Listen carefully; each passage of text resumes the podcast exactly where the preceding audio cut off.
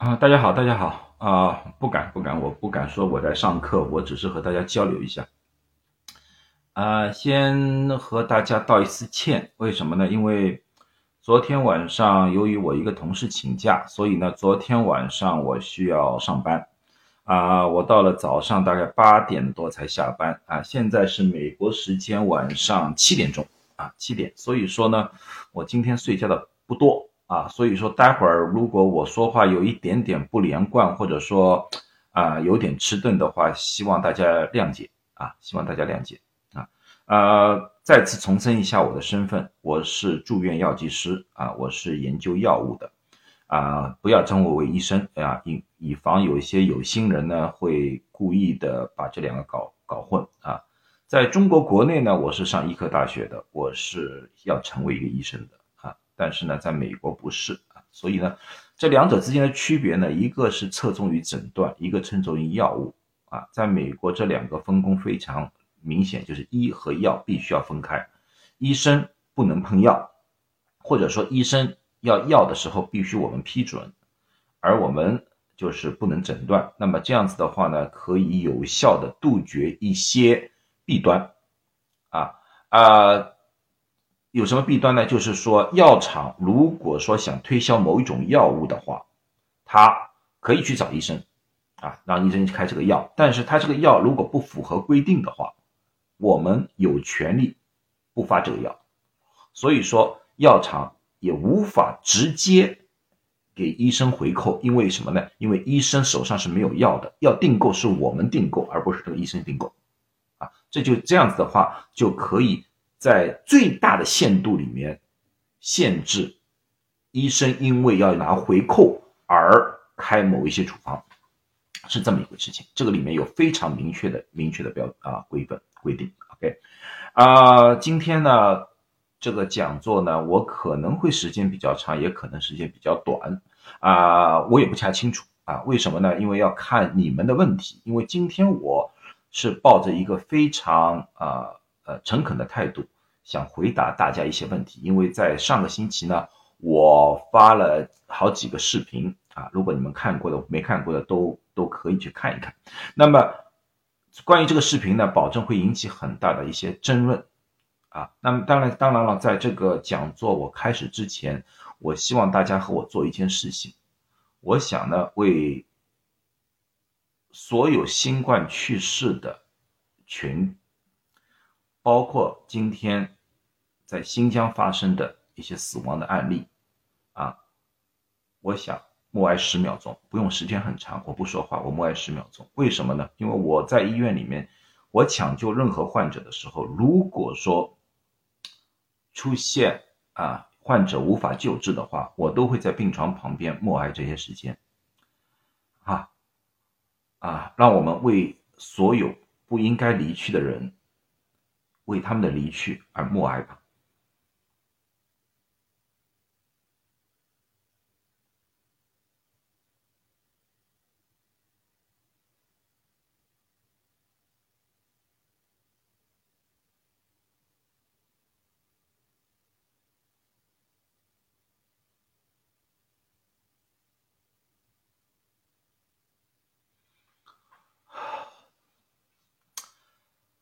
啊，谢谢大家支持，谢谢大家支持，因为这是我一直做的啊，一直要一直在做的。因为人的生命很短啊，从这个整个历史上说，人的生命是非常非常短的一件事情啊。人从我们出生开始，注定的命运就是要经历人生的苦难啊，生离死别，就这么回事情。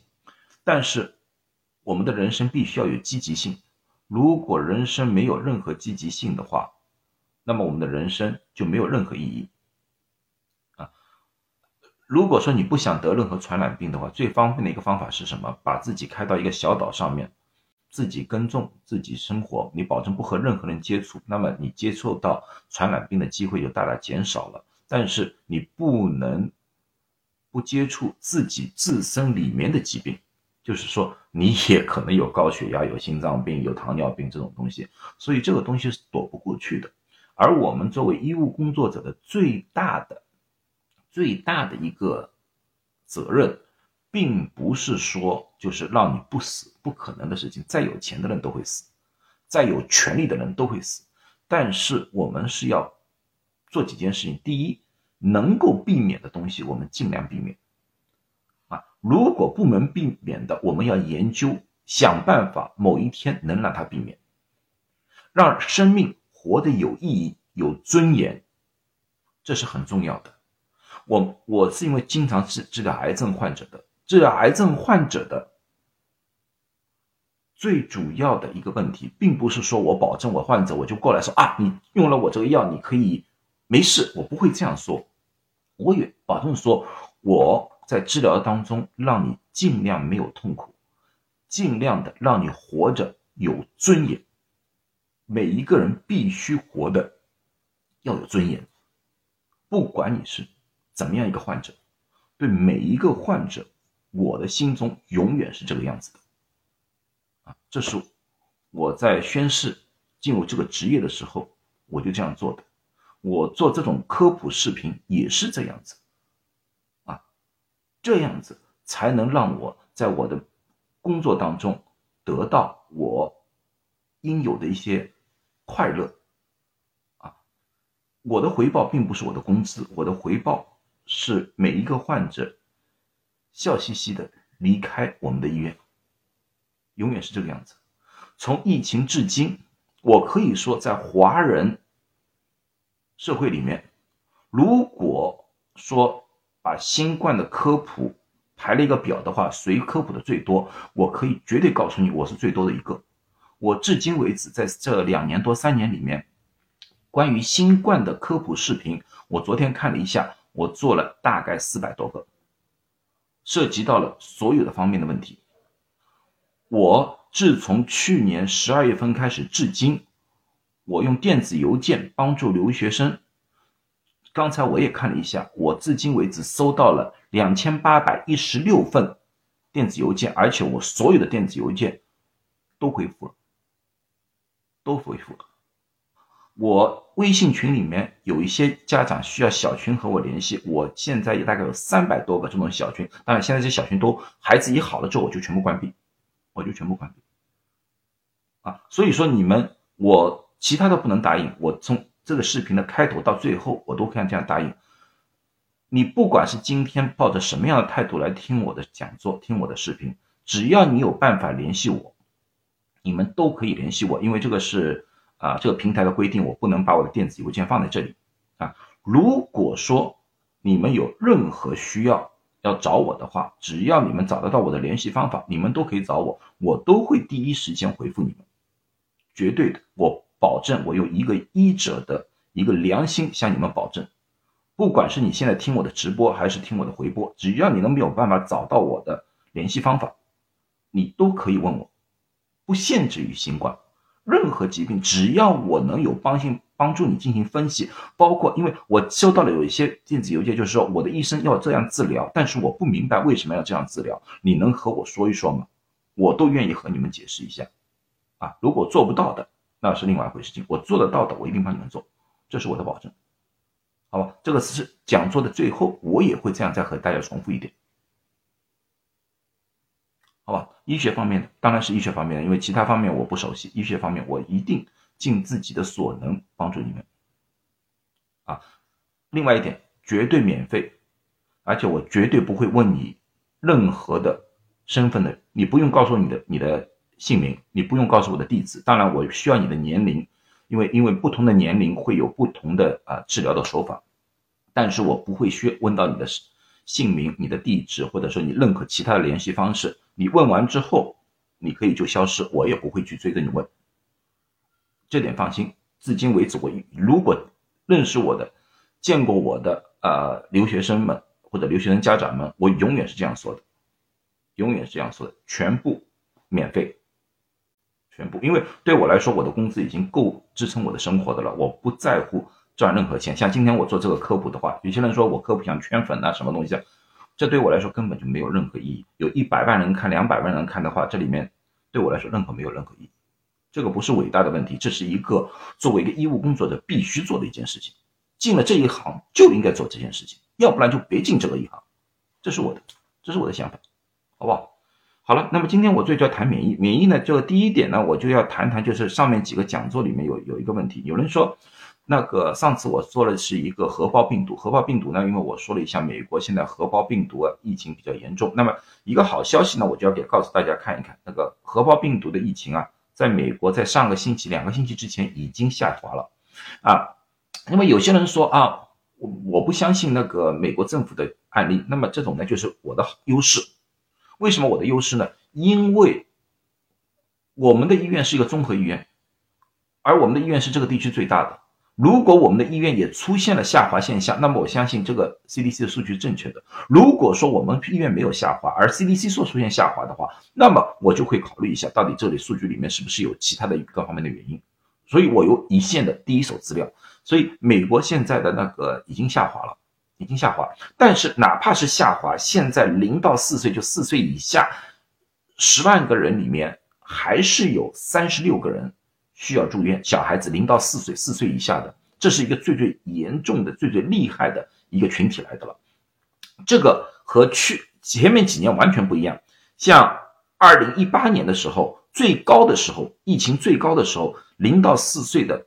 住院的患者的方面，十万个人里面只有十七人，啊，呃，其他几几个州月呢，呃，几个几年呢，也就只有十万个人里面二十人，而这次哪怕下滑了，我们现在也停留在三十五、三十六的上面，所以说这个方面是非常值得我们注视、重呃重视的，因为这个我们就说一个叫反季节，因为他们的这次出现的那个样子啊，和过去的不一样，过去我们这个。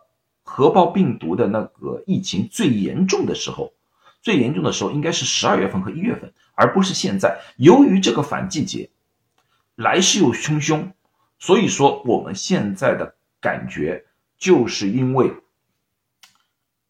上两年我们对孩子们的管控太好了，让他们没有过多的接触各种各样的病毒。而使他们的免疫出现了我们英语里面叫做 immunization gap gap 就是一个缝隙，一个间隙，他们的体内的那个免疫功能啊没有进行很好的训练。我相信网上会是有人在说啊，哦，这个应该是开放的问题，你们开放了啊，所以说孩子有大规模的感染，然后他的免疫能力低下了，这个确实会是一个原因，但是这又是我的好处，我在一线。我们医院今现在为止，像昨天我看了一下，我们一共收治了一百三十七个孩子，一百三十七个孩子里面只有二十多个是新冠感染过的，二十多个。那么有些人说，哎呀，美国的感染病例不是很高吗？为什么你们这里感染病例这么差？那么这么低？你们要知道，我现在说的是四岁以下的，四岁以下那个孩子，一般的情况下，如果在平均的年龄，他们要去那个。托儿所啊，幼儿园，但是现在由于疫情的管控，很多家长不敢把孩子送去幼儿园、托儿所，或者说有些家长因为是 work from home，就是居家办公，所以他索性就把孩子留在家里了。现在，现在很多公司慢慢的不允许在家工作了，那么他不得不把孩子送去托儿所、幼儿园，所以这种情况之下的话，造成。这个爆发，我们认为，医学界的认为是管控的问题，而不是疫情造成的一个附加的一个问题啊，附加的问题。那么有些人说，现在这个疫情，你只说儿童，为什么不说老人？因为有些新闻里面也说了，老人也上升，老人确实也上升。那么老人为什么会上升？老人这也是今天我说免疫里面一个问题来的，因为免疫性。小孩子免疫并不是免疫弱，他是免疫不成熟，就是他没有接触外面的一些病毒，所以说他的体内的免疫系统啊还无法正确的认知这个世界。在座保证有很多父母亲，你们想一想看，自己的孩子什么时候感染或者说感冒的机会最别特别高？一般的情况下都是四岁到八岁这个年龄层。啊，大家大家看一看，是不是有没有啊？我说的都是四岁到八岁，因为刚刚去幼儿园、托儿所的时候，啊，到了小学了，哎，他们反而会好好多啊，不会经常性的感。冒，然后到了初中、高中的时候，往往几年才感冒一次，因为在四到八岁的时候，这是我们人体开始要认知这个社会的这个世界的时候，就认识这个世界的病毒。这个时候，在这个时间段里面，在这个时间段里面，他我们的免疫系统在学习，所以这么容易被感染。所以不要轻易说：“哎呀，我的孩子免疫能力弱，所以经常是感冒。”并不是这么一回事。情有些时候可能就是。大家保护的太好，啊，有这个可能性。那么老年人正好相反，老年人确实是免疫能力低下，到了更年期过了之后，免疫能力却慢慢慢慢下降了。那么这个时候会不断的被感染。但是对于这个 RSV 就是核胞病毒来说的话，老人的住院也有所上升。比如说吧，现在是六十五岁以上，十万个人里面是二点七人，和普通的人群像呃五十岁以下的只有。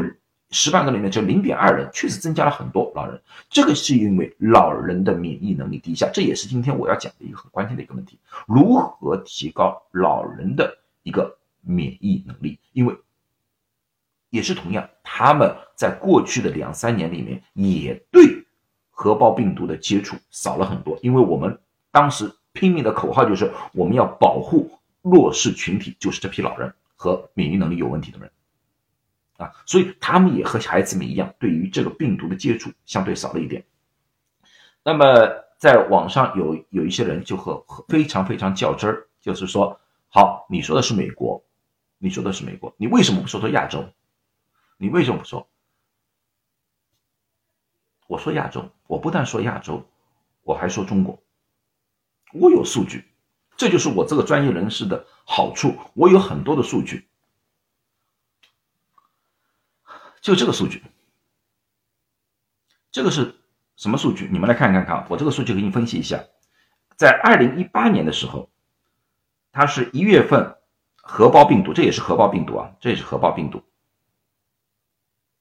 十二月份高潮，二零一九年到二零二零年，它也是十一月份、十二月份高潮。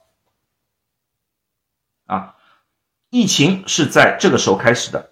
那这个地方是黄色的，是疫情是从这里开始的，新冠疫情来自开始的，在二零二零年到二零二一年的时候，啊，那个时候刚刚开始，大家小心了，戴口罩啊，防护啊，这个东西啊，它那个变化并不是很大，还是十二月一月份出现这个疫情，但是，一旦进入到二零二一年的中部，它出现了一个反季节的现象。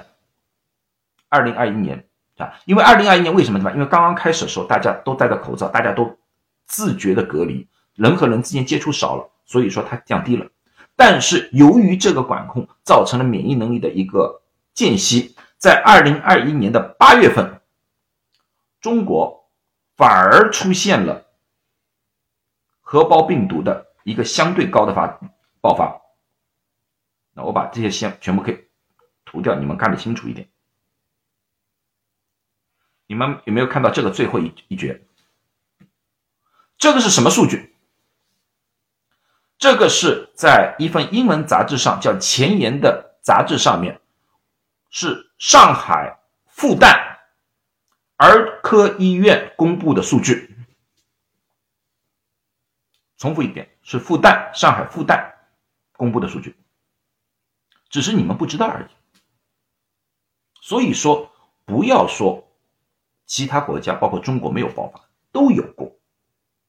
它但是这个只是上海的数据，就上海复旦附属儿科医院的数据。他的文章里面说的很清楚，他们也认为就因为管控而孩子们接触少，所以说出现了这个情况，只是你们不知道。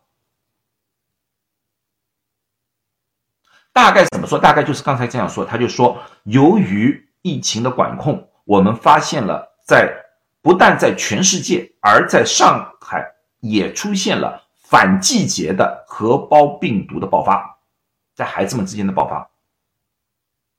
核胞病毒的确诊比例，你看，你看了，就这个条线啊，这条黑色的线，这条黑色的线其实就是一个，呃，一个呃患病率的一个一个比例。你们要看到，其他季节都在一百五十左右，你们看到吧？是在这个季节。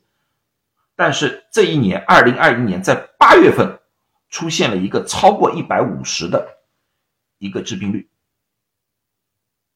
啊，这个还只是一个简单防控，就是做二零二一年的时候这个简单的一个防控，没有现在这么严格，因为你们在上海的。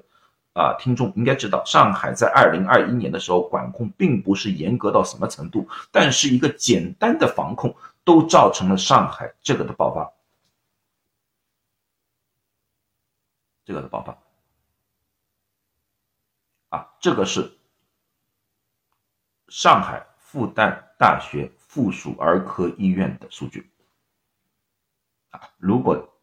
有有，如果在里面有有些人喜欢认真的喜欢看原文的话，你可以私信给我，我可以告诉你。所以说我我再三强调，如果说管控更加严格的话，一旦放开，一旦放开，你们想想看，这个情况会不会更加严重一点？啊，这个也只是到了那个二零二一年二月份，今年二月份，这篇文章是今年五月份发表的，今年五月份发表。啊这就是我，就是有些人在我下面就是质疑我的话，我说我并不是不想说，就是很多数据，我我我我说的太多没有意义，所以说今天直播里面告诉你一下这个数字，好不好？那么有些人说，美国根本就没有风控啊，风控只是个名词，每个地方的做法不一样，美国相对来说或者欧美国家相对来说也是有风控的，啊，特别是在第一年也是有风控的。那么风控的话，他们的表现方法是口罩令，就是说要戴口罩，到到那个聚集的地方要戴口罩，去餐馆的时候要戴口罩，餐馆一在在外面行，上课的孩子不能去上课，必须要上网课啊，办公的人可以居家办公，诸如此类的，啊，这个一般就是一个相对柔和的一个软性的一个风控，啊，那么当然也有很多人抱了一个担心的心理。就是说啊，我是老人，啊，我的身体比较弱，那么我害怕出去，有没有大有人在？大有人在，特别对那些老年人，因为我们再三强调，老人呢，你尽量不要出去接触啊，不要感染啊。他们就出现了一个问题，出现什么问题？就是害怕去看医生，因为大家知道，医生诊所永远是病毒最多的地方，或者患者最多的地方，所以他们怕怕去。那么当然了，在美国。你们也知道有视频的直接的视频，像这种视频问诊，有这有没有？有，但是里面有一个很大的一个问题，就是技术性的障碍。老人不会用，不知道怎么样去用这个东西和医生交流，要么就是视力不好，要么对这个东西根本就没有，家里也没有 iPad，也没有没有这种智能手机，因为老人家有些人家里还只有座机。有吗？有。那么这种情况之下的话，他们就耽误了去看医生。有些时候，举个例，像像高血压吧，家里一般你很难讲，你你哪怕测了，有些时候觉得，哎呀，我睡一觉基本上就没事了。我相信，如果家里你们有老人的话，你们去问一下，好多老人就是，哎呀，我我今天有点点高，没关系，我睡一觉，明天就好了。有没有这种情况？有。那么这种情况之下的话，就造成了就诊耽误，因为像高血压。糖尿病，还有老年痴呆这类疾病的话，他们需要不断的去看医生，对自己的药物进行调整，对他们治疗方案进行。所以说，美国这两年超额死亡，非新冠的超额死亡最多的是两种疾病，一种是高血压相关的疾病，另外一种老年痴呆症，也就是说阿兹海默症。阿兹海默症这个治疗，如果家里如果你们见到的话，阿兹海默症这类患者就是需要和别人接触，他的身体、他的脑才可以用。如果让他在封闭环境里，他的情况会啪一下子会严重很多，严重很多啊！而且阿兹海默症、老年痴呆症患者，他根本就无法用这种视频和你交流，他不会，他不懂，他记不住，这个里面就很很大的问题。就出现了很大的问题，所以，我不是我的女儿，就是我的女儿是阿阿兹海默协会的一个会员来的，她就是去老人家的家里面去探视啊，去去去了解那个病情，啊，了解病情和他们聊天，有些时候了解病情就是和他们聊天，他就做，他就经常这样跑来跑去，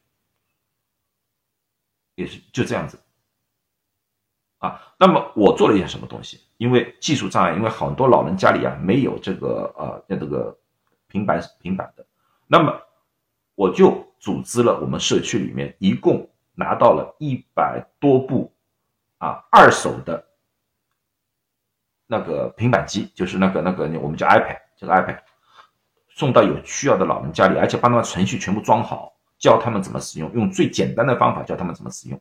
有有几个是华人的，我还特意改成那个中文的版本的，啊，还中文版本，让他们可以容易和医生去进行交流。这是我做，虽然做的很不够，一才一百多步，但是我觉得当时觉得是，我觉得是很有意义的。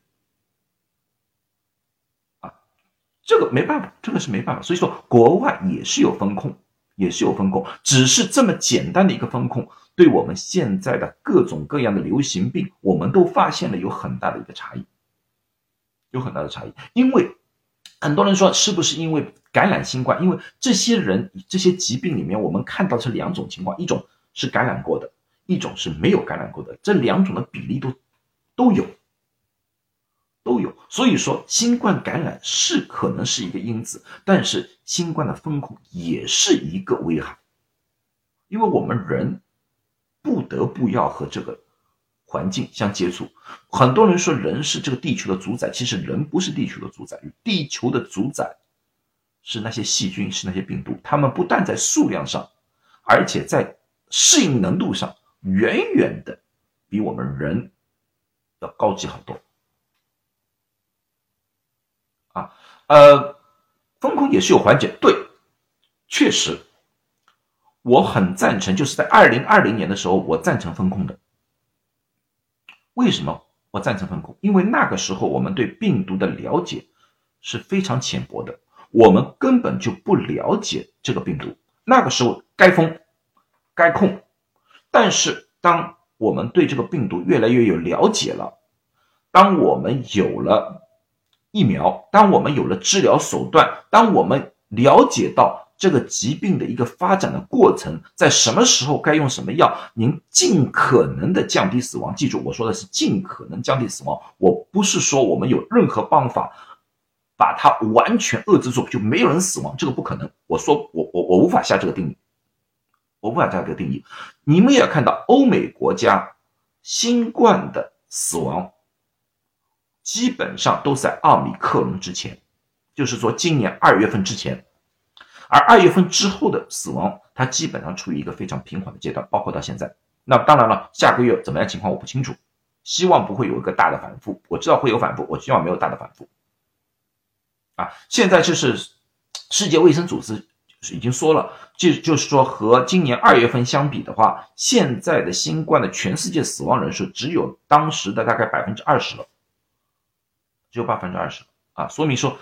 呃，有些人说像新加坡数据要和那个流感差不多，我觉得这个这个还为之过早，为之过早。它确实下降到一个我们认为是一个比较相对来说可以接受的一个程度，一个程度程度。因为最高的时候，像呃，像在二零二零年四月份的时候，我记得纽约那时候的死亡概率的话，最高的时候达达到了百分之十几的时候。然后到 alpha 的时候，大概死亡率大概是百分之三左右，而现在整个世界的死亡率大概是在百分之零点五到百分之一之间，零点五到一之间，啊，是现在这样子，整个整个全世界基本上是个样子的，我看过，啊，所以说这个风险是在逐步逐步的下降，我们还可以再让它再低一点，待会儿我就告诉我们还可以再让它低一点，好不好？所以说这就对。有些人说啊，你你说的国内风国外风控没有风风控也是有的，只是在不同的方式。OK，啊，那么另外一个呢，就是我讲座里面讲到了那个呼吸器和制氧器的问题。啊，呃，有些人说国外不戴口罩，对了，现在是了，现在是了，今年七月份八月份开始，基本上没有严重的口罩令的了，就是也没人歧视你，有你戴了口罩你就戴着，也没人给你一个眼色看。你不戴口罩也没人说你什么，就这么回事情啊。但是有一些地方他们还是叫说说建议，就是我说如果说坐飞机或者说在飞机场，他们说我们建议你们戴口罩，就建议这么回事。好了，那么我还做过一个视频，就关于那个呼吸器，我叫家里不要放呼吸器和制氧气。从大家来说的话，大家来说的话，我确实我觉得不建议。但是有些人担心，就是说如果医院挤兑呀，而造成了呃吸氧不不足啊，氧气机不足，那怎么办？那么我说，你真的要买的话，你们要区分开来，因为好多商人没有没有良心，他把这两个机器混淆了。你们不懂的人，老是说你们就会出现买了根本没用的东西，因为这有两种机器，一种叫呼吸器，英文叫 CPAP，另外一种，另外一种。叫制氧剂，制造氧气的，这两者是有区别的。呼吸器一般的情况下是一个体积比较小的一个东西，你像像床头旁边一个小小的一个东西，大概这么大小的一个东西，或者有些时候略微大一点，这么大小的一个东西。它的作用是什么？它的作用就是说，把外面的普通的空气吸进来，然后加压，用个马达把它加压力，直接压入到你的肺里面去。它还是正常的空气。正常的空气，它没有特殊的氧的成分，它只是帮助你呼吸。啊，它的一般情况之下，一般情况下是对晚上睡眠窒息症的人所有的。因为睡眠窒息症的人是怎么样的？就晚上睡觉的时候啊，他打呼噜，然后呢一下子他呼吸停住了，然后就会恢复。如果你这个停止时间过长的话，就会有生命危险。所以呢，他会用这个机器帮他的。呼气顺畅一点，这个一般噪音很小，因为你要睡觉要旁边放着，它噪音很小的一个一个机器来的。看一下，这个并不是你们家里需要准备的。如果患了新冠，你们千万不要用这种正压的呼吸器，没用，而且可能会对肺泡，因为那个时候你的肺部啊有肺泡有一个肿，如如果用高压压进去的话，反而对这个肺泡会有损伤，所以这个。是不建议使用的，啊，如果是新冠家里用的，不建议用这个。那么应该用哪一个？应该是如果真的要买的话，应该买制氧气，就制造氧气的。它其实是把空气里面的东西吸收进来，过滤，把里面氮气给去掉，然后把氧留在里面。一个好的制氧气，它里面出现的氧的浓度是百分之八十五到百分之九十二之间，啊。而我们普通的空气里面的氧气的含量是百分之二十一，所以是大大的增加了氧气的浓度。有些人问我什么地方买，你不要问我，我不做任何推销，我还是强烈建议，就是说，如果附近的医院有这个设备，这个医院是你们信任的话，不要买。我还是讲不要买。只除非你们真的是非常非常担心家里的老人本来就是肺不好的，那么你们可以要准备的是一个制氧器。所以说，你们最简单的这个制氧器的体积，因为它要过滤嘛，它一般会体积比较大，噪音也比较大。所以说，你如果听到一个很轻的那个问题，你就问推销员一个问题就可以了。你说这个机器里面出来的氧气的浓度是多少？如果制氧气，它一定要告诉你它。出来的氧气的浓度是多少？啊，如果说是呼吸器，它保证不会有，它保证是百分之二十一，因为它里面不制造氧气的，啊，所以说它不可能来百分之一百，不可能百分之一百，世界上什么东西都不可能百分之一百，一般的浓度你说百分之九十已经到百分之到百分之九十已经很好了，对，所以我说你们家里不需要准备，因为你们不够专业。你们不够专业，能不准备尽量不要准备。如果真的要准备的话，你们也要买对机器。我不想你们花冤枉钱，不想你们花冤枉钱，是这是我的目标，这是我的目的。啊，对，所以说这个东西你就是你看看，这个就是应该医疗机构做的一件事情来的。医疗机构应该为你们准备好，为你们为你们就是哪怕要你们用，也要进行一个合理的培训。啊合理的培训，就这么一回事情，好不好？这个就是我要解释的那个视频里面的一些东西来的。嗯，那么有些人是关于就是那个新冠死亡是是因为新冠死亡还是和新冠有关的死亡？有些人老是在和我争这个问题。我说你们不用看，你们去 CDC 的网站自己看好了。你们会看英文的，有些人会看英文的，他故意这样和你们搞捣蛋啊，因为他在这个新冠死亡里面写的很清楚，所有的死亡 involving COVID-19，如果这里英文好的 involving 是什么意思啊？involving 的意思是涉及，就是和新冠有关的死亡，它的统计数据是 involving 啊，并不是。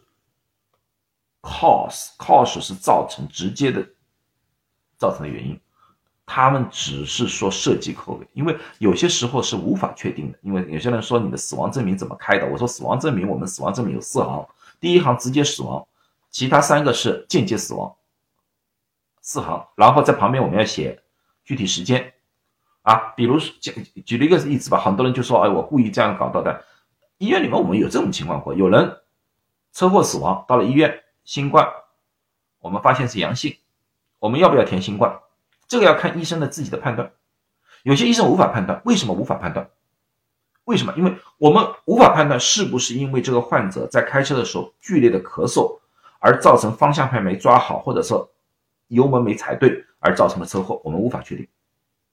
所以有些时候我们会填写，啊，当然这个是比较极端，这个是比较极端，但是 CDC 绝对不允许。就是说，如果这个患者是三个月之前得了新冠，好，新冠已经阴了，没有问题了，你现在再把它说是新冠可能造成的原因，我们不允许这个样子，因为三个月之前不可能有直接联系，这个就叫专业判断，这个需要专业判断啊。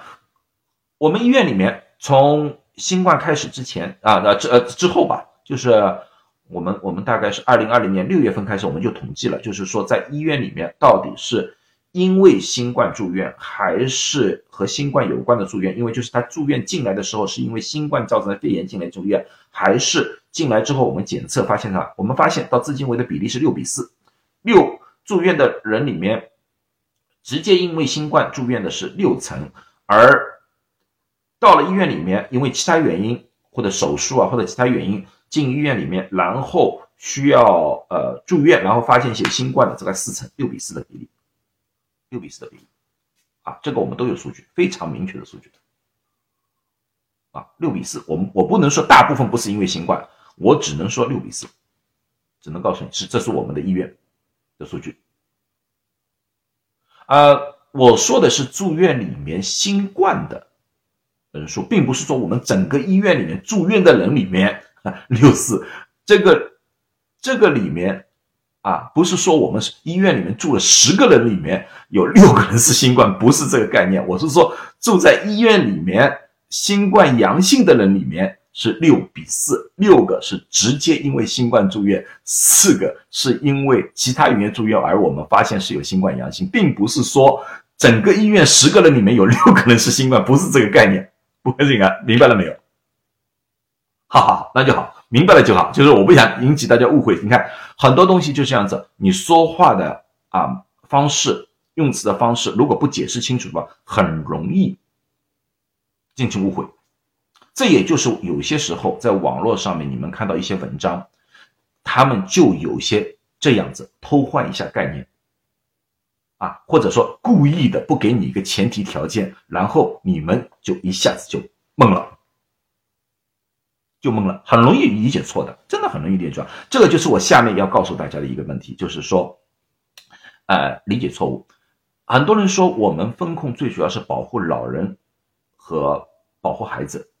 那么我说保护孩子为什么？为什么保护孩子？我说至今为止，在美国，就是美国这么一个严重的一个疫情的地区，从二零二零年开始到现在为止，你们猜猜看，和新冠有关联的？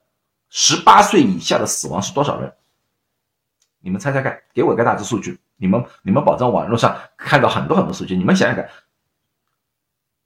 从二零二零年开始到现在，十八岁以下和新冠有关的死亡大概多少呢？大家走一圈，给我看看看，大概多少人？几十万？OK，零？OK，哇，这两个差距太大了，几十个？OK。还有吗？来，几万个，一万、五万、十万左右，八千、两百多，好吧？我告诉你，十八岁以上，从二零二零年到二零二二年，和新冠有关的死亡人数是一千三百六十八人，一千三百六十八人。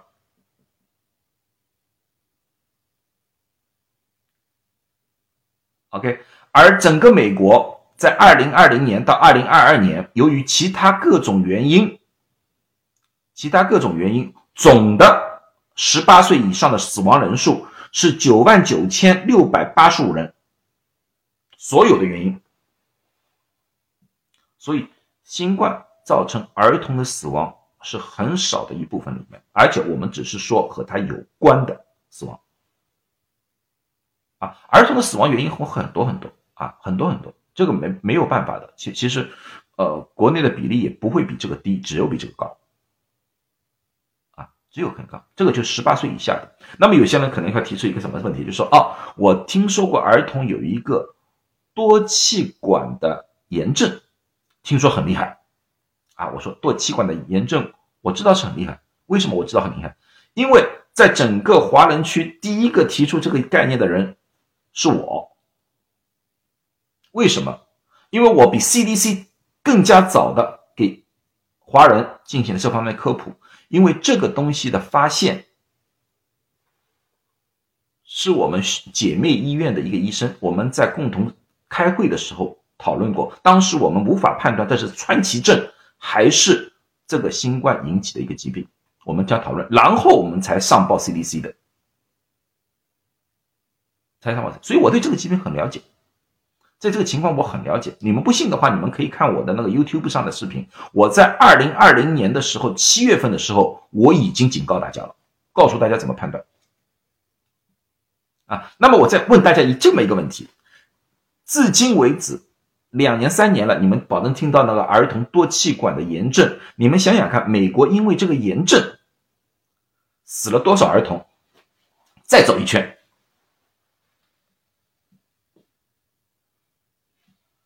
因为很多人说的很很，说的很很邪乎的，就是说，哎呀，孩子们不能感染，一感染就有这个情况。那么我说，你们有数据吗？没有数据，没有数据，我给你们数据，你们爸爸帮我猜猜看。啊，你们如果去看那些那些那些呃呃那些人就哇，就是怎么样？OK，好吧，这个数字到今天为止，整个美国多气管儿童多气管炎症的确诊人数。是九千零七十三人，九千零七是确诊，死亡的七十四人，七十四人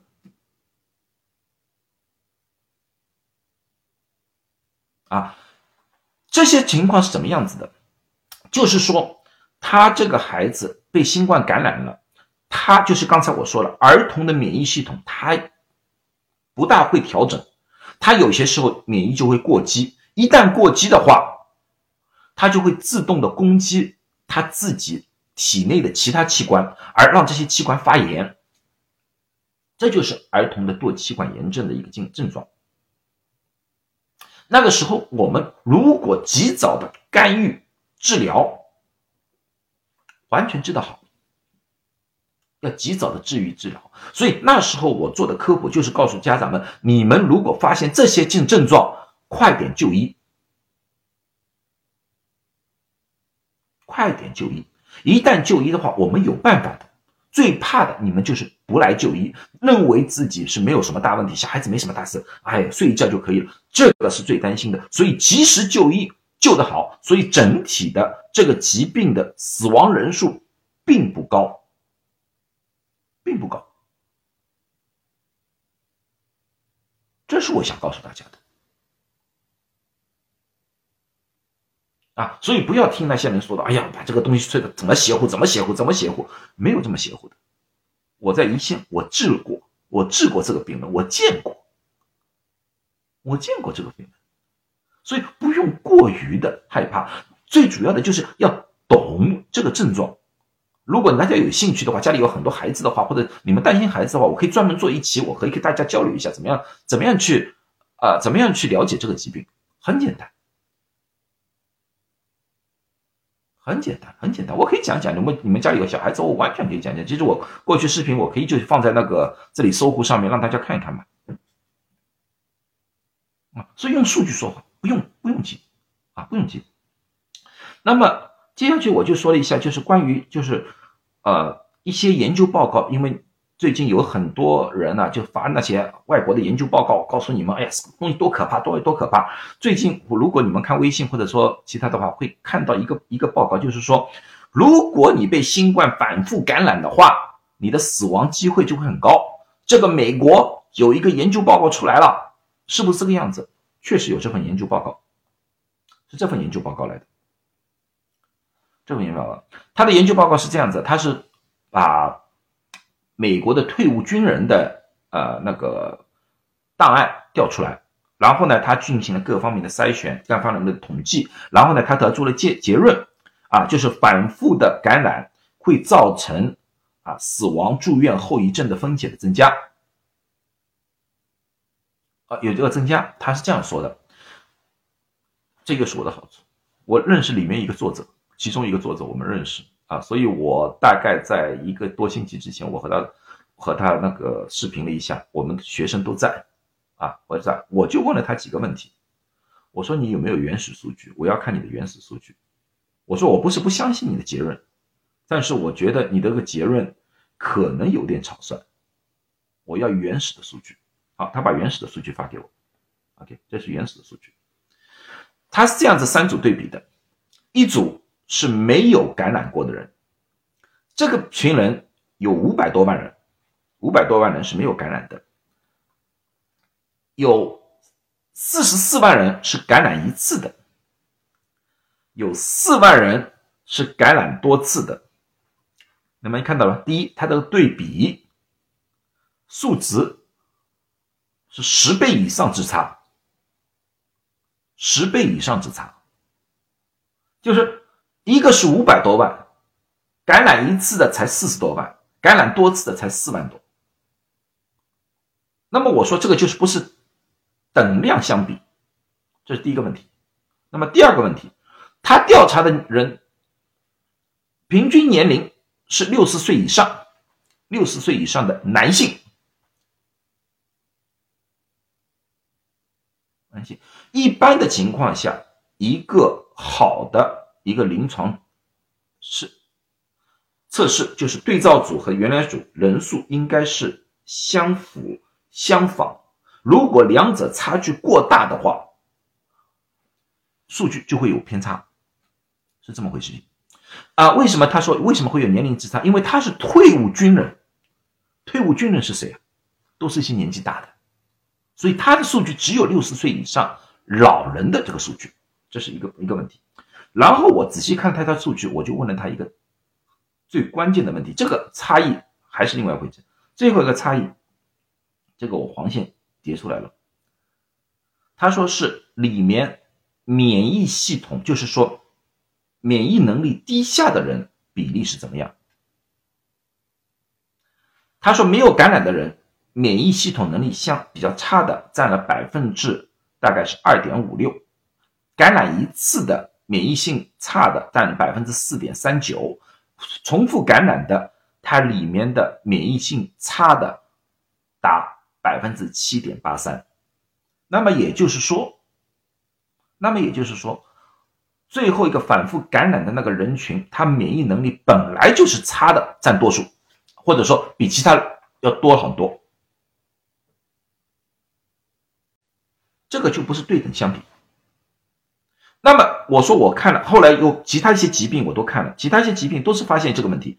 举个例子说吧，像呃像那个呃糖尿病，糖尿病没有被感染的百占百分之百分之二十五不到，但是如果说是重重复感染的百分比是百分之三十六，不是这样对比的。OK，那么应该怎么样对比？我想听一下，就是因为。做做一个任何一个临床的两者之间对比，我们必须要把这两个人的基础的一个量要一样，那么我们才能看到差异。如果说那个变量太多的话，我们就无法得出结论，就是说，是新冠引起的还是自身的身体状况引起的。啊，不是这个叫 baseline，baseline 的意思就是说，在感染之前他已经有了，因为他是那个呃退伍军人来的嘛，退伍军人他在医院里面早就有那个医疗档案的啊，所以这个词叫基础，并不是感染以后的数据。对，对照组和和试验组应该差不多，如果差异这么大的话，那么又说了，作为一个医务工作者，我是不是可以说这个研究报告一点价值都没有？没有，我不是这样说，这个研究报告有价值。有一个价值什么样？就是说我从里面可以看到，就是大部分的人不会重复感染，重复感染的人群的比例不高，但是重复感染的人里面，基础疾病或者说体质比较差的，重复感染的概率会比较高。如果说这些人重复被感染的话，他重症的概率也会增有所增加，因为他的免疫能力比较低。啊那么里面还有一个问题，就是我问了他另外一个问题，这个就是要对美国的医疗系统比较了解的人才知道，因为美国如果说新冠是轻症的话，一般不会看医生了，一般他们当自己当感冒处理，退烧就可以了。一般来看医生的都是症状相对来说比较严重相对比较严重，或者自我感觉比较严重，所以他的记录是来看医生的一个记录来的，所以说他里面的一些患者。本来他的病就相对来说比无症状者要要高很多，要更高很多。所以说这个里面又有一个误差，又有一个误差。所以说这个我们早过去早就说过了。如果有轻呃中度症状和重症的话，中度症重症的话，它不管在后遗症在在死亡上面，它比例保证会很高，保证会高。特别像插管患者，你们想想看，插管患者。如果在医院里面，如果这个患者插管，因为新冠插管，他死亡率是多少？百分之五十，就是如果插管的话，你只有一半的生存机会，不管是奥密克戎还是前面，还是前面。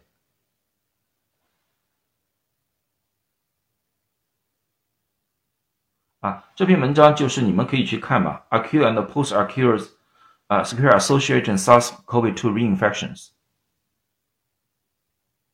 啊，如果被插管的话，死亡概率就达到百分之五十，达到五十，最起码我的我我我接触的这样的，这很高。所以说，我们的主要的一个目标是什么？最主要的目标就是不要让患者插管，不要让患者是重症，这是重重要。所以这篇文章，因因为你们现在保证也说了，反复感染啊什么什么的，反复感染有特定人群的，并不是所有人。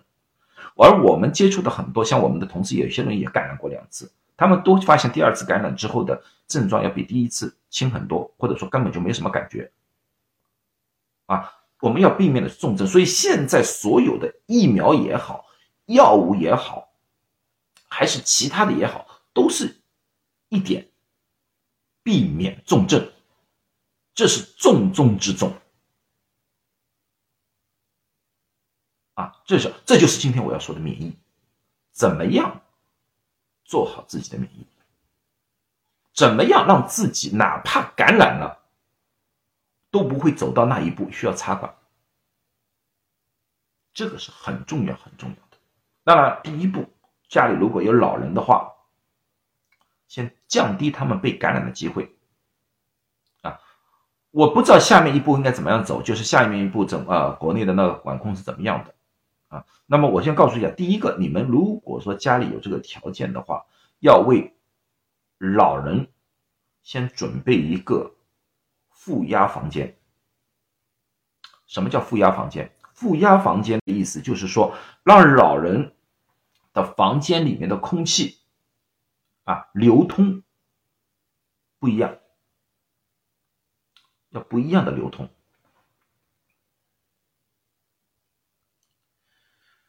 负压房间，啊，负压房间，其实你们都见过。你们如果说在餐馆做过的话，你们看到旁边有一个鼓风机，就把里面餐厅里面的那个气体啊朝外面抽出去，拼命朝外面抽出去，啊，那么这样子的话，空气的流通就是从你们的客厅到睡房，然后朝外面走，对不对？是这么样一个流通的。流通的一个外环节，它是单向的，就是单一个方向。那么这个有什么好处？这么一个好处。那么如果说你特别是做一楼的人，啊，你如果担心外面有什么病毒进来的话，你这样子一抽的话，你进来的空气是什么地方空气来的？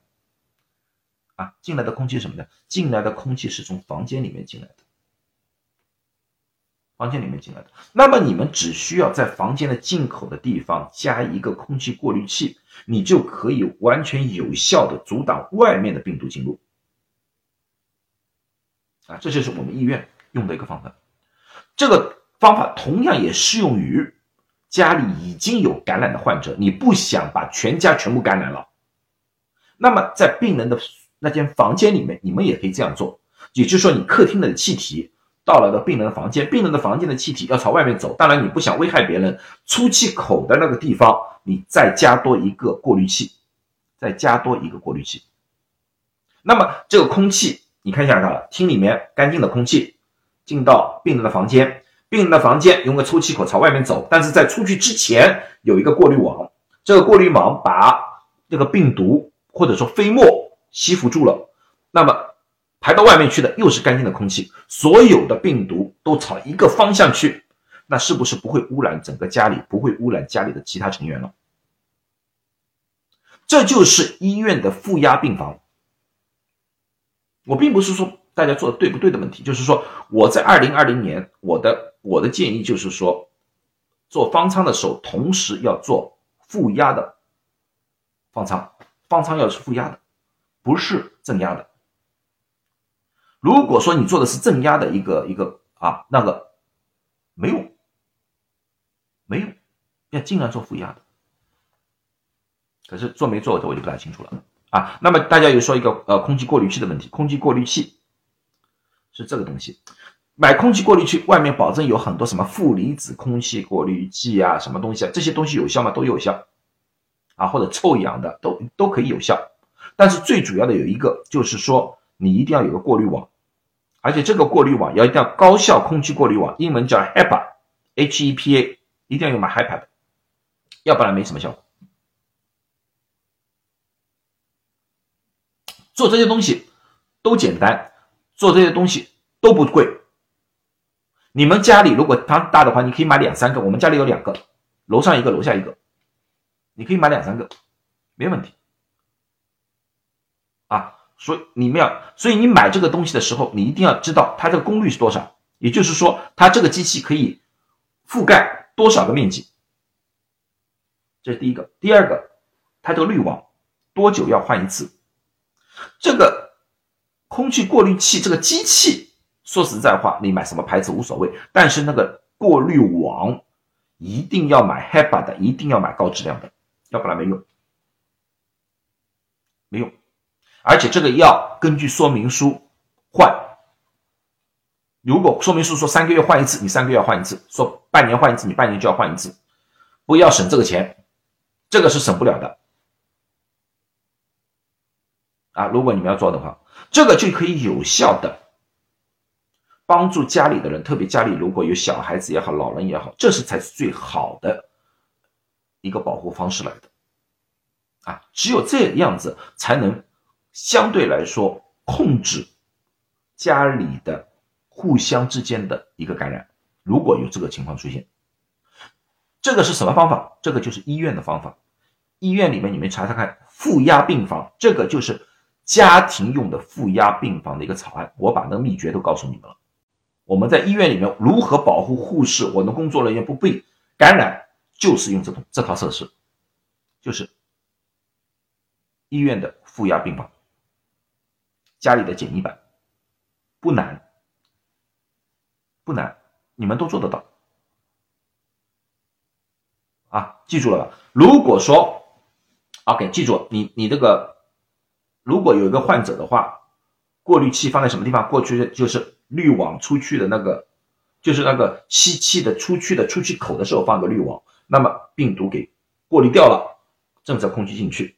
如果说你们家里面啊有人，呃，就是说没有人感染，但是你像老人保护一下的话，你就放在老人的睡房的那个门口。那么你们房间里面进来的那个空气也可以被过滤一次，再到老人的房间里面去。那么直接放哪？你放两边同时放也可以，这个没问题。你看，病毒是过滤不了的，因为病毒太小，包括这个过滤网它过滤不了的。那么为什么我说要用过滤网？为什么？因为大家记住了吧？这个病毒是飞沫传播，飞沫是有颗粒有体积的，它就是把那个飞沫给吸在这上面。所以说你们在换这个滤芯的时候，啊，过滤网的时候，千万记住，手套、口罩越快越好，拿出来用个塑料袋把它一下子扎好了，不要拿出来抖一抖再放，你就污染了。千万就是口罩、手套戴好。拿一个塑料袋放在旁边，一拉拉出来，塑料袋马上把它绑好就好了，千万不要抖动它，懂了吗？大家对我这套还有什么意见吗？还有问题吗？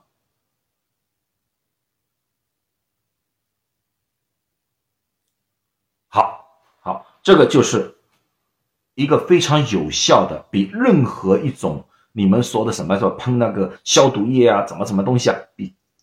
都有效的一个方法，因为这是医院的方法来的，这个医院方法来的，好吧？那么免疫性、免疫能力、免疫能力，我们、你们、我们中国人、华人一直想的中医，中医里面老老是说那个提高免疫能力啊，这种东西，你们看了很多保健品啊，保健品该不该吃，要不要吃？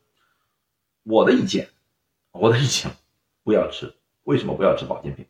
因为我们现在的人的营养。和五十年前、一百年前的人完全不一样了。那时候吃的东西的，呃，营养的分布不均衡，而我们现在的营养过剩，还不需不需要补？现在我们最主要是营养的一种均衡，什么都要吃，什么都要有个量，啊，人体的营养永远是人体免疫的。能力的提高的一个最重要的一个部分，任何一个偏食，任何一个偏的东西都会对你影响。因为我早就说过一个问题，就是如果你们听过我的话，我我我再三强调，叫一个彩虹食谱。彩虹食谱，有多少人知道彩虹食谱是什么？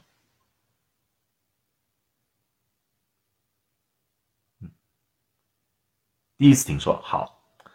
彩虹食谱，就是说你不要记住，哎呀，这里面有什么微量元素，这个里面有什么微量元素，你们不是专业人士，你们记不住的。最好的就是食物要有不同的颜色，因为不同的颜色里面，它里面有一些不同的植物素，有不同的营养，就是因为这些不同的植物素、不同的营养，而造成了它们的颜色的差异。一般我们颜色分成五种颜色，一种白色，大家想想看，我们食物里面有什么东西是白色的？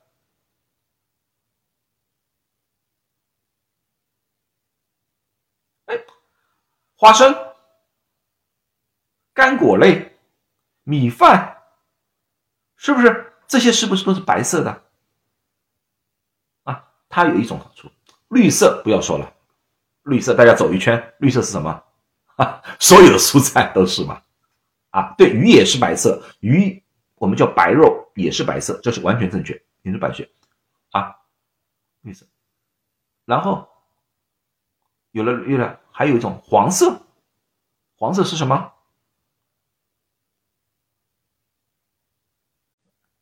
啊，有我们有有有些蔬菜是黄色的，啊，南瓜、胡萝卜，有些的有些有些那个辣椒是黄的。不同的颜色，哎，鸡蛋也是黄色。对了，啊，好了，我刚才说了什么？哎，然后还有红色，红色包括红肉啊，就是牛肉啊、猪肉啊这种红肉，我们也包括红色的，我们也很多，对不对？哪怕就是橘子啊、西瓜、西红柿啊，这些都是红色的。啊，还有一种是蓝色，蓝色比较少，像蓝莓啊，有些有些是是有些东西是蓝色的，啊，蓝色相对比较少啊。这个就是你们大家就比较容易记住，你们在食物搭配上面的话啊，食物搭配的时候尽量让它五颜六色一点，这样就好了，不需要去买那些营养品，因为你要知道保健品是什么？保健品是化工厂里面做出来的，你们可以吃天然的。现在食物可以有多样化，为什么不不试试看？均衡，这就是一个最简单的一个均衡的方式，对。中医里面早就说了，药补不如食补，食物的好的搭配，而且我的方法你们想想看，是不是根本就不用记住哪些食物对你什么好，你们挑颜色就可以了，是不是简单简单啊？这个叫彩虹食谱，这个食物这第一点。那么第二点是什么？第二点，睡眠，睡觉好重要。做过调查报告，如果一个人连续一个星期每天只睡四个小时，我们人体里面有一种呃叫做呃杀死病毒的细胞，叫做 natural killer cell，就是专门是啊消灭外来侵来的侵入的那些病毒啊、细菌啊这种东西的，或者说癌细胞啊，癌细胞一样，我们叫 NK 细胞啊，NK 这个 NK 灭毒细胞来的。如果说每天只睡四个小时，连续一个星期以后，你们想想看，这个下降幅度是多少？再走一圈看看看，你们猜猜看会下降多少的多少百分比？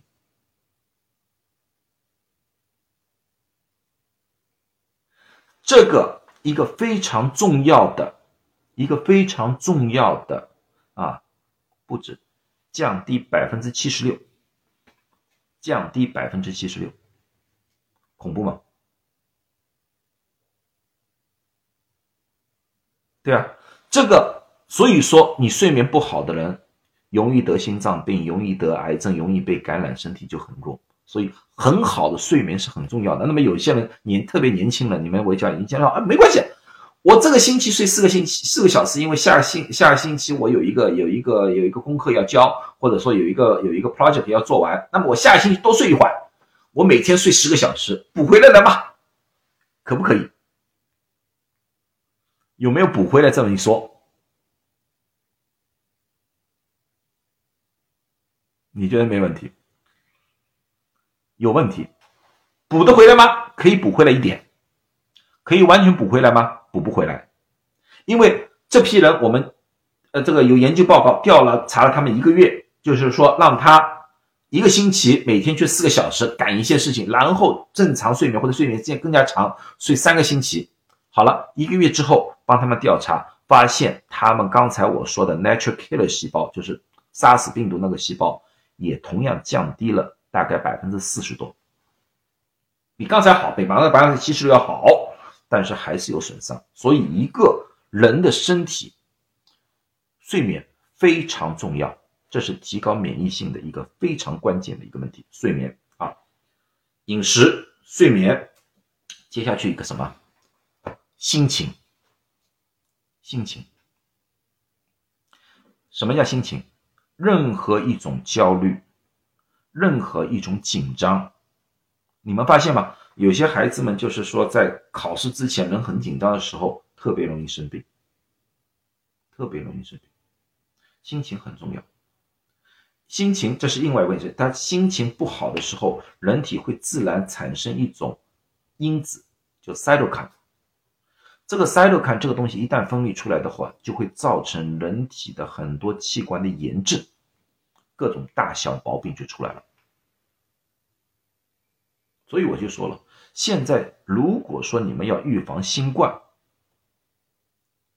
呃，有有有些人说每天早饭后大便会不会影响？不，大便是一个习惯问题，你的大便只要是每天有规律性，没问题。就是大便的时候，千万记住不要在马桶上站坐很长很长时间。有就去，没没有不要去拼命的要求他来啊，这个不要，这个最主要。像现在很多人就在摆明各种各样的焦虑啊，他们可能是有好心，也可能有其他的目的，这个我不管。但是有一点要要记得，当人体的焦虑程度增加的时候，人的免疫能力就大幅度下降，大幅度下降，这个很危险的。所以说，我觉得现在。防疫防控有必要吗？有必要。像我刚才给你们这些经验是有必要，但是人不要有焦虑，人还是要保持一个相对愉快、轻松的心情。那么接下去就做最后的，因为今天我已经讲了一个小一个多小时了，我再讲最后一个问题，这也是有数据的。这个我从新冠开始至今，我都一直在讲。很多人就问我要不要补充维生素。要补充，但是你们要补充对维生素。哪几个维生素对我们现在的新冠预防有决定性的作用？有一种非常决定性。刚开始新冠的时候，我你你们如果看到我们啊，二零二零年五月份的时候，我就提了这个问题，我就说你们要补这个东西了。很多人不补，你们都说维生素 C，有人说维生素 C 啊，维生素 C 可以补，维生素 C 是是抗氧化的，是有是有这个作用啊，是有这个作用。但是这个现在我们这个临床报告出来的，并没有啊，并没有特别优秀的一个一个一个东西。因为为什么呢？维生素 C 呢，还有很多的食物里面都有，所以说呢，一般人的，维生素 C 的那个缺乏呢，并不是很厉害。对很多人说的是维生素 D，为什么维生素 D 很重要？维生素 D 什么地方来的？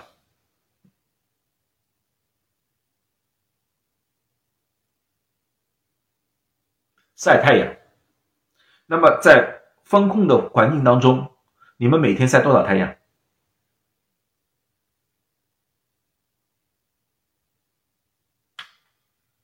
？OK。那么我们每天要晒多少层太阳才足差不多够？一般的情况之下呢，是在中午的太阳，就是中午十一点到下午两点时候太阳。如果说你这个时候能晒一个小时太阳，你大致上够，大致上够。中午啊，不是早上，不是早上大清早，也不是傍晚，是中午大太阳的时候晒一个小时，大致够，大致够。啊，现在一封控的话就不够了。我可以告诉你们，现在我不知道有多少人在我听我这个讲座。听我讲座的人，你们完全就可以去医院检测维生素 D，你们自己体内的维生素 D 的量有多少？你们去查查看。我可以保证，在听我的人里面，百分之八十维生素 D 是低了，而且是很低。我可以给你们打赌，如果输的话，我每人备送你们一份的一瓶维生素 D。这个不是和亚洲人有关，这个和中国人的习惯有关。因为中国人以白为美，特别女性。那么以白为美的话，怕晒，出去都遮得严严实实的，所以哪怕大中午的时候在外面走两三个小时，我估计都晒不了多少太阳。啊，所以这维生素 D 特别缺，在美国的一个叫。报告在今年今今年的十一月十十二号的时候，今年十一月十二号的时候，我呃那个报告出来的报告出来，它是调查了二十二万人补充维生素 D，他们发现就是二十二万人是补充维生素 D 的，四十万人是没有补充维生素 D 的，他们大致做了一个对对比，对比之后发现，如果说维生素 D 的量就是体内的维生素 D 量达到一定的量的话，啊，它。被新冠感染，记住是感染的风险降低了百分之二十，降低了百分之二十，而三十天之内被新冠感染，三十天之内死亡的概率更加降低了百分之三十，就是一个简单的维生素 D，一个维生素 D，啊，有些人可能说我在为维生素 D 做广告。告诉你，维生素 D 是一个非常老牌的维生素来的，很多药厂可以可以生产，啊，我没告诉你去买一家，没有哪一家，你们去随便去，你相信哪一家就买去买哪一家。所以现在当然有好多时候人就要说，哎，我都根本不能出门，我都不能干不不能去晒太阳，那么买口服，口服维生素 D 多少量，根据每一个人的情况。而定，因为我刚才说了你要量个血啊，这抽个血。如果你的血如果说维生素 D 差不多够的，那么如果是在二十以上的，那么你每天吃一千个国际单位啊，这个不是毫克，我的克叫国际单位来的，一千个毫克差不多差不多了。如果你在十九以下的啊，最起码吃两千，吃两千。如果是还要低的，如果十以下的话，那么对不起。五千是一个星期，然后再降到两千，不是毫克，这个不是毫克，IU 国际单位，国际单位，国际单位一定要看国际单位，不是毫克，不是微克，是国际单位。口服的是口服的，可以有心血管基础的人可以吃维生素 D，没问题。啊，如果有肾脏疾病，特别是肾结石的，那么最好问一下医生，不要盲目吃啊。肾脏这对 D 三，D 三，D 三 D 二，谁知道 D 三 D 二区别在什么地方？呃，一千每如果每天吃一千的话，呃，每呃一千的话，你可以一直吃下去，没多大问题。除非你有肾脏疾病，就是有肾结石。对，D 三是动物体内提取的，D 二是植物，所以说 D 三的效果比较好，因为 D 三的效果，呃，因为我们也是动物，因为我们 D，因为我们也是动物，所以植物性的对我们来说吸收有点问题。如果说你有些东西不确定的话，就像柳位听众说的，你问一下自己的医生，如果你能找到医生，你们听。问一下医生，啊，因为这只是维生素来的，安全性不有多大问题。但是你有肾结石的话，小心一点点，啊，单纯就是补了这么一个维生素，你看死亡的概率就可以降低百分之三十。对一个老人来说的话，特别现在这个老人关在家里的老人来说的话，特别对那些骨质疏松的老人来说的话，你想想看，这个维生素 D 是多么好的一个东西来东西来的。有些人说我吃多种维生素够不够？多种维生素够不够？啊？呃，一万个我不不建议吃一万。如果你是一万个国际单位的话，那么我建议你啊，最多一个星期吃两次，就是说你吃一次，然后隔几天。因为维生素 D 为什么可以这样吃呢？因为维生素 D 呢是那个脂溶性的，就是溶啊溶解在脂肪里面的，你人体是可以储存的啊，所以呢不需要啊不需要每天吃。你如果说一万的话，你吃一一次的话，你可以一个星期以后再吃一次也可以。啊，甲状腺和维生素 D 没有多大关系，可以吃。对，糖尿病也可以吃。啊，如果说你怕和对自己服用的药物有冲突的话，那么你问一下自己的医生。啊，这个比较好。如果你担心是药物之间的一个冲突的话，那么你最好啊。啊，一般的情况下，维生素 D 并不需要呃吃的时间过长。如果你们日日晒，如果说能达到一个基本的一个量的话，你可以不吃。啊，你可以不吃。像我经常在外面的话，我我的量可以服用的很少，因为我可以查一查。啊，对，因为有有些时候高量的话，我们是可以，但是一高量的有些时候呢，有些人吃了就是胃胃不舒服，所以呢，我就我我我一般就告诉人家是每天吃两千个国际单位，就这么回事。慢性肾炎可以，慢性肾炎要看肾炎的原因，啊，肾炎的原因，这个你要让医生检查一下肾炎到底什么原因，然后再决定是不是吃。啊，一般吃多长时间复查？一般的情况下，你吃了，你如果现在查了之后觉得低，你吃三个月之后去查。三个月之后查。对这个维生素还有什么问题吗？继续问，没问题的了。啊，我说了，我不会推荐任何牌子，在这里我不会推荐任何牌子。啊，IgA 的 IgA 的肾炎我就说了，要看你的药物具体的情况，让医生说一下。啊，透析的也是的啊。透析的患者也是问一下具体的医生，因为要这个和你的治疗方式有一点关系。呀，牌子什么？你只要因为这个东西是很容易生产的一个东西来的，所以说一般的这个你信得过的牌子基本上就没有多大问题。啊，高血压可以吃，高血压能吃。啊，高血压的能可以吃维生素 D，没多大问题。呀，血压永远是关键，血压就是那个我我就有个朋友上两天是那个爆血管，啊还呃还好呃联系我让他马上去医院，就是血压没控制好。乙肝能吃，乙肝呃这个维生素 D 对肝脏没有多大影响，它特别乙肝没有问题。高血压可以停药吗？这个我可以另外做个讲座。高血压一般我不建议停药。啊，因为为什么呢？因为我们人啊，越绝对是越来越老的，不可能返老还童。啊，当人的人啊越来越老了之后呢，我们的血管呢开始越来越硬化，血管越来越硬化，心脏能力越来越弱的时候呢，那个高血压基本上很难很难治愈。所以说，终身服药这个可能很难避免。但是由于季节性，你可能可以调节一下。如果说像夏天的时候血压比较正常，你的药量可以调低一点点。但是我基本上不建议啊停药。哦，这个就是血液里面的维生素 D 的量，因为有位听众问我这个，我刚才说的十啊、二十啊是什么值？你去到医生里面去验血，验血的时候呢，他会给你一个维生素 D 的一个值，在血液里面的值，然后根据这个值，医生说你缺还是不缺？按照美国的那个计量单位呢，我们是说大概是在二十以上，我们说基本上可以接受；二十以下是偏低，十以下是太低。当然，中国可能有不同的计量单位，那么你就看那个报告，你的医生会帮你帮你解读。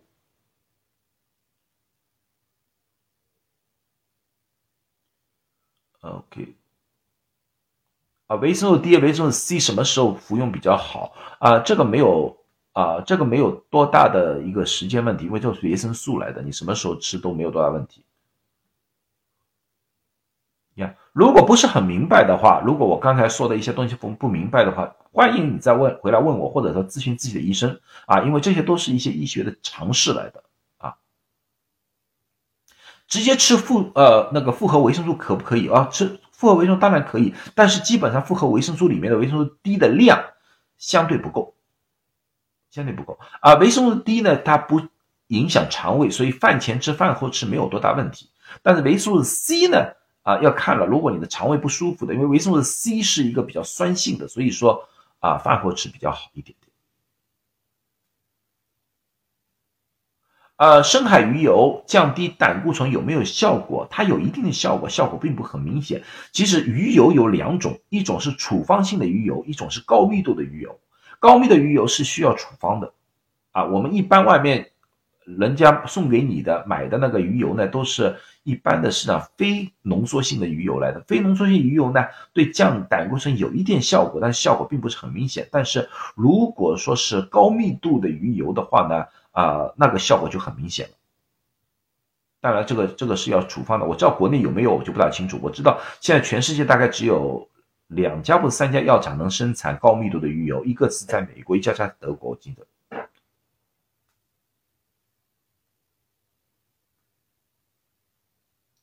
高密度嘛，就是哎呀，高密度你们一般你们在国内的市场上应该很少见到，非常少少见到，因为在美国也少见到，美国一般也是需要处方才可以拿到高密度的那个鱼油来的。嗯，呀，一个这个它的它这个呃，如果是高密度的话，那个名字叫 Lovaza，我知道是美国市场上我们叫 Lovaza，啊，Lovaza 来的。呃，就是你们如果要买的话，你们要小心一点，因为我我我有些时候看到，呃，国内的有些网站上面买的一些，我觉得是假冒的，我不觉得是真的。OK，OK，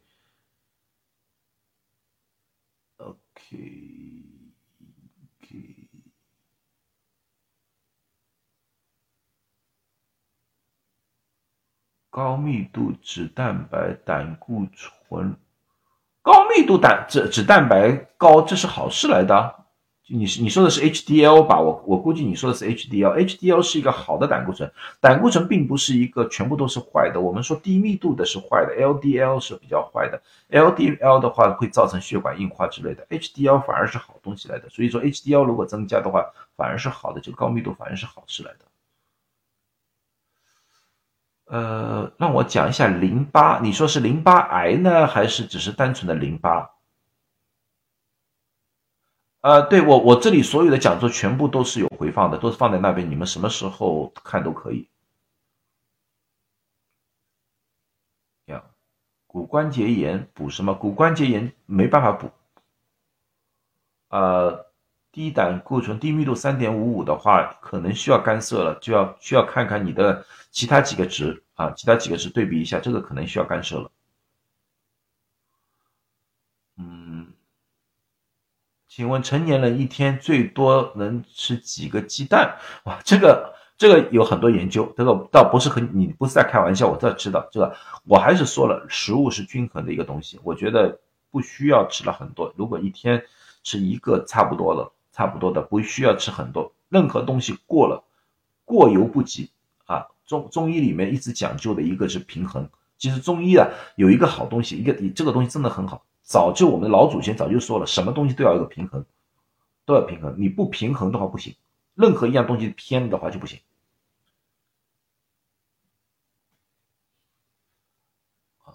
能讲讲奥米克隆复阳关系的？哦，OK，复阳的问题，奥米克隆的，其实我有前面有个视频关于一个奥米克隆复阳的，奥米克隆的复阳的问题，也就是说重复感染的问题，重复感染到底确实存在，奥米克隆存在，但是奥米克隆的呃呃重复的那个呃阳性啊，阳性啊比例还不是怎么所有的人都会，我们发现就是反复感染的概率还是会低，还是会低，而且奥米克隆的症状本来就是很轻。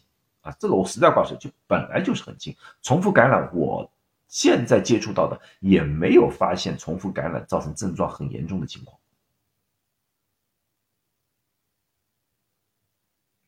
因为我有两个同事吧，就感染过两次了，他第二次是完全不知道的。他第二次为什么会去测试呢？他第二次测试的时候，是因为他呃接触到了这样患者，他说有事没事测试一下阳性，他自己都不知道自己自己阳性了。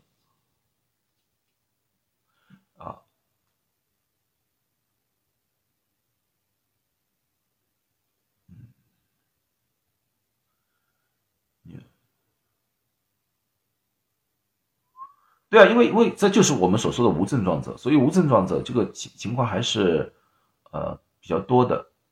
呃，新冠无症状方面的讲座，新冠无症状没什么必须要讲的，因为新冠无症状就是没有症状，没有症状就是没有任何感觉，这个东西来无影去无踪，更很难很难研研究。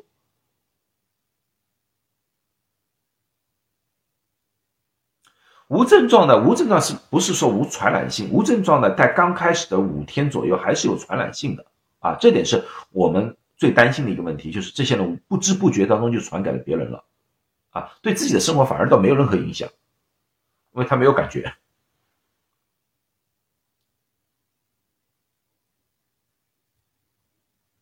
啊，有人问我是最好的运动时间是什么时间段啊？运动。时间最好的是你能够安排出时间的时间段，啊，运动这是最好的。呃，有些情况之下呢，尽量就是睡前尽量不要做剧烈的运动，那么会影响你的睡眠，这点是我是不大赞成的。然后饭后刚刚吃完饭也不要做剧烈的运动，因为你在做剧烈的运动话呢，对你肠胃不是太好啊。这是这两点如果能避免的话，那么其他时间自己按照自己的时间安排就好了。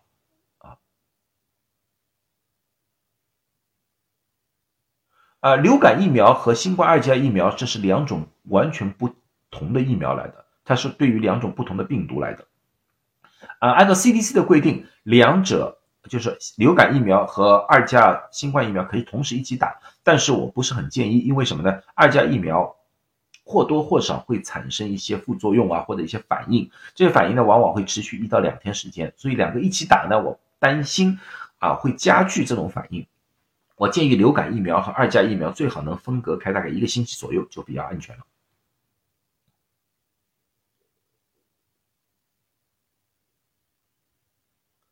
呃，你打了北京生物，那么我想听是个灭活疫苗。这个灭活疫苗过了一年之后，是不是有保护作用？那么我是这样告诉大家的：OK，疫苗刚刚打的时候三个月，它会产生抗体，我们叫 B 细胞免疫。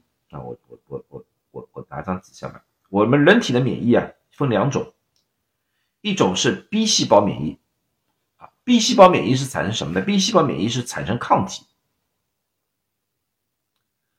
这个呢，在过去一年当中，疫苗里面研究里面啊，大家都在说，哎呀，我产生多少抗体，产生多少抗体，在在研究这个东西。抗体它是有很大的特异性的，就是说你这个病毒这个变异，它就有这个抗体，也就是说你这个。呃，病毒变异了之后，这个抗体的能力啊，抗这个病毒的能力就会下降，或者甚至于消失。所以，这个就是疫苗。但是这个抗体在我们的人的体内，像灭活疫苗打了之后，啊，基本上我觉得这个抗体的那个存在的时间三到六个月，三到六个月时间，啊，这么，但是人体里面还有一个。免疫叫细胞免疫，叫 T 细胞。T 细胞免疫，T 细胞属于细胞免疫。细胞免疫呢，它就不一样了，它并不产生抗体啊，它只是把那个有感染的那个人体细胞给它吞噬掉、消灭掉啊。我们现在对这个研究太少，太少。其实我们认为，很多时候很多疫苗能产生 T 细胞的免疫。如果能产生 T 细胞免疫，这个三个六个月 T 细胞的免疫最可以两年，甚至以上，啊，甚至以上。所以这个很关键。所以现在对 T 细胞的免疫现在已经越来越多了，但是，但是有一个问题，啊，这个我并不是诽谤灭活疫苗，因为灭活疫苗确实存在于这个问题。灭活疫苗，它是把整个病毒消灭了，然后打入到人体，这是人体的一个细胞啊，这个人体的细胞啊。灭活疫苗是打在这里细胞外，然后在这细胞外引起 B 细胞的反应，产生抗体，它这么一回事情，它不需要进入到人的体内啊，所以说它诱发 T 细胞免疫的能力没有，或者说弱很多，弱很多。它不管是新冠的灭活疫苗，还是其他的灭活疫苗，都有这方面的问题，都有这方面的问题。这也就是很多人说灭活疫苗的啊那个效果差一点，这也是其中的一个原因。这是一个疫苗，因为它能刺激抗体免疫，但是对 T 细胞的免疫的那个呃刺激性弱，或者说没有。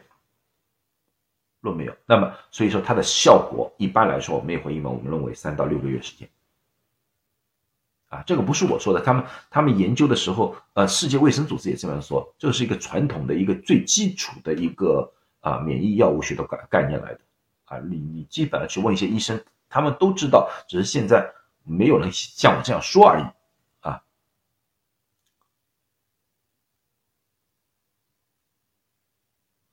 呀，所以说，所以说，你像你想那个，呃，那么有些人问我，那个就是说，mRNA 疫苗为什么也是需要同时注射，也是一样，因为 T 细胞的免疫反应啊，它和那个抗体免疫反应不一样，抗体免疫反应呢，它是直接在门口把它挡住了，把你消灭掉了，啊，就不会被感染。但是 T 细胞免疫呢，它是一个记忆性的免疫，所以说呢，当病毒刚刚进来的时候，T 细胞无法马上反应出来。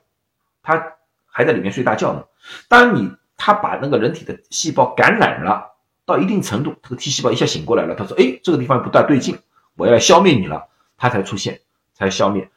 这个时间大概是大概三到五天时间。每个人的免疫能力不一样，有些人产生的比较早，比较快，那么症状一天就没有了；有些人比较慢，可能要五天时间。所以说，一般新冠奥密克戎感染发烧时间是三到五天时间。三到五天时间，因为到了第三天或者第五天的时候，T 细胞产生了。T 细胞一旦产生，它就哗过来把你这个病毒给消灭掉了，就没事了，没事了。如果你的烧五天以上的话，发烧连续发烧五天以上的话，那也是一个需要略微担心一点的问题了啊，说明你的免疫能力确实有一点点问题啊。这个这这这类人啊，就有可能症状。开始朝严重的方向发展，有这个可能性啊，所以一般的情况下，像我，不是我自吹，我说我刚才说了几千个留学生的话，基本上都是三天左右，基本上就不发烧了。最高烧的时候，基本上都在第二天、第三天。我所以很多家长找我的时候是第二天找我的，我的孩子烧的不得了了，怎么办？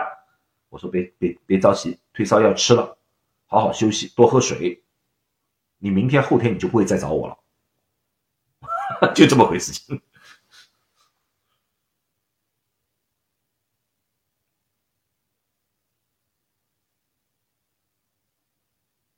啊啊，所以说不用担心，因为你如果说你们你们发现了自呃有有人发烧什么，也不用担心的，很很很担心很担心，好像哇我我我这个发烧了，是不是就是重症？发烧不是重症，记住，发烧不是重症，重症是血氧。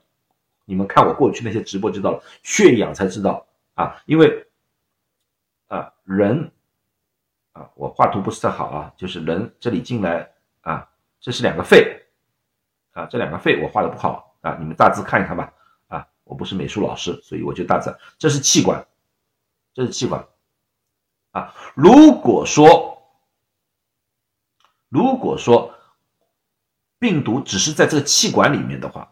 那么我们叫做上呼吸道感染，只有到肺部那么我们称之为肺炎。在 X 光里面，这个肺啊就会变白色了，因为它里面充满了液体，充满了液体。发烧，你上呼吸道感染也会发烧，发烧并不等于重症。重症的理理念就是说，你的个血氧，就血液里面的氧气的浓度降低了。那么血液里面浓氧气浓度为什么会降低啊？因为这个肺里面被液体给充。住了，被液体冲住了。那么液体冲住了是怎么一个概念？就像人淹水了，呛到水了。一个你想想看，这个肺部里面充满了水，你会怎么样？憋死。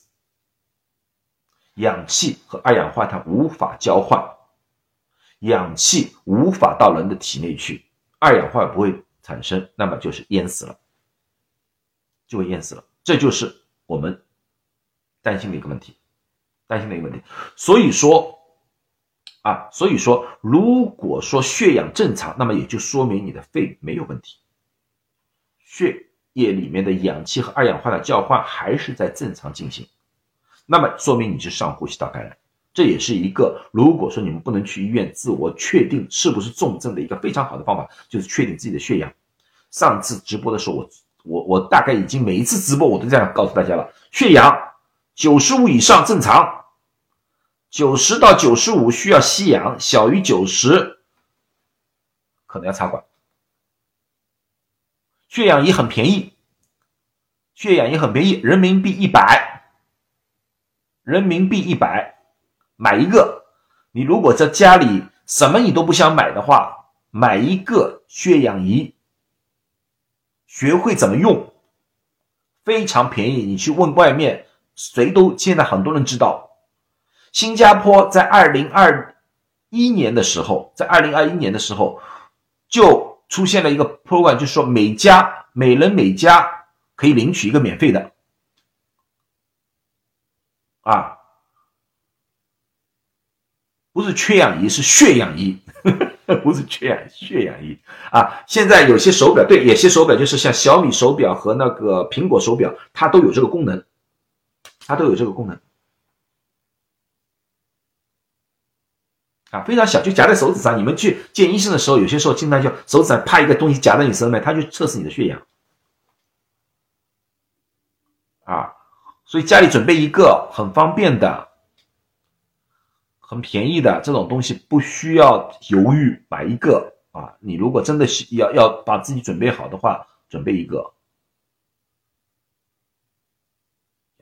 你你做我是推销员也好，反正我没推销某一个厂家的，我就告诉你要买这个东西。你买什么牌子我根本不管，我对国内的牌子我也不了解。这样，哪些时候可以用啊？你如果说呃，有些人说，举个例子说，你要去啊西藏啊，西藏高原呐，你都要准备一个。高原反应的时候，血氧也会低。啊，爬高山的时候也是对，都都是需要这个东西的。啊这个东西不贵，我说家里的你要准备的一个呃医疗器械是什么啊？体温计、血氧机、血呃血压计和血氧机这三样东西，你总会帮我准备着，其他都可以不备啊。这三样东西准备着，又便宜又实用，其他乱七八糟的仪器尽量少买，都是骗钱的。啊，得了新冠胸闷怎么办？胸闷有好几个。原因胸闷就一个血氧，所以我让你测血氧。如果你血氧正常，你还是觉得胸闷的话，有几个可可能性。第一个可能性，你喉咙里面有痰，咳不出来，那么你要吃一些祛痰的药物，这是第一个。第二个可能性，心脏问题，你可能心本来就有心脏问题，造成了胸闷的现象，这个要见医生。第三个，在二零二零年刚刚疫情开始的时候，我见过很多。见过很多，到医院里面来，我透，我喘不过气来，我胸闷，透不过气来，我要死了。我说，对，你是差不多要死了，可是我有个仙丹，你吃一粒，一个小时之后你活蹦乱跳就可以离开了。你知道什么吗？焦虑症。焦虑症。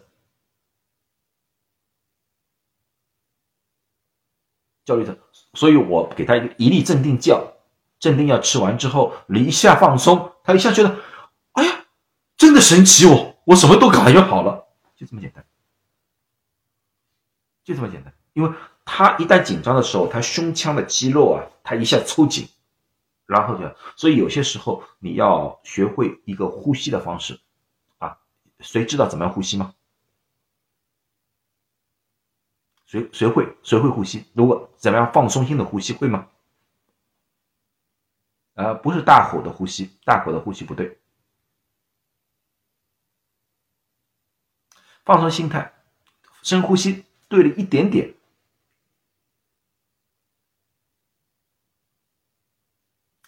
鼻子吸，嘴巴呼也对，啊，但是并不是这样子，腹式呼吸也对。都基本上对，但是有一个就是呼吸的方法，你们大家可以练一练，大家可以练，接着教教大家。如果在很紧张的时候，是深呼吸，深越深越好，腹式呼吸，然后吐气的方式要慢慢的吐，不要憋啊，不要不是那个，不是要憋啊，不要憋，千万不要憋，要很自然的深呼吸，然后吐气的时候慢。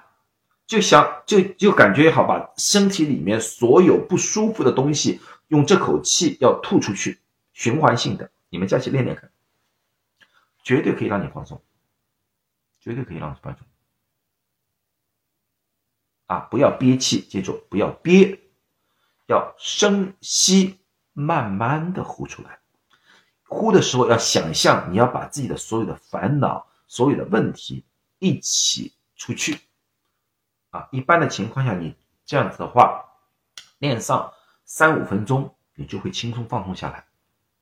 练练，练练，心态，对我刚才说了，心态还是很重要的。所以我并不是反对或者说怎么样博主，因为大家都有言论的自由，大家都可以谈论对于新冠的一个感受。但是最主要的一点，我是不希望有人啊，就是制造焦虑。制造焦虑，特别有些人他根本就不大会读医学上面的一些东西啊，就有些时候又故意的断章取义，让大家感到非常焦虑，这个没有必要，没有必要啊。现在我们需要的啊，我相信很多人还是希望就是说保护好自己，这个没有错。保护好自己，这完全没有错。我我从来没有说过大家肆无忌惮让自己去感染，这个是这个是错误的，这是犯罪的。保护好自己的同时，保护好自己同学，也要让自己的心态要放正，要再放放正。因为我们是人，我们在这个世界上生存，不可能不生病。我们老祖先就说过了：“人吃五谷杂粮，怎么可能不生病？”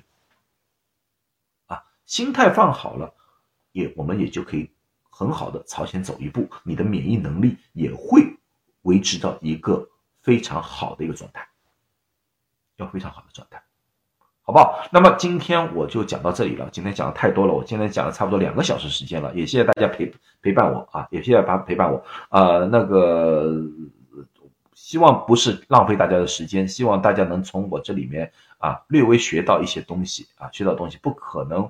什么都呃，我我我不把你们当做是一个医学的那个学生啊，你们不是我的学生，我们只是互相交流啊。下一次我也会再回来和你们大家聊一聊，大家谈一谈啊。呃，最主要的我还是这样的意思啊，大家还是要放放正心态，不管怎么样的一个情况，生活还是要继续，人还是要活下去，好不好啊？有任何问题，我还是这句话，有任何问题需要我的帮助，你们只要能找到我的联系方式，我都愿意啊。用任何方式帮助大家，不管你在什么地方，不管你对我保任何态度，只要你需要我的时候，我就在。好，谢谢大家，祝大家周末愉快，谢谢大家。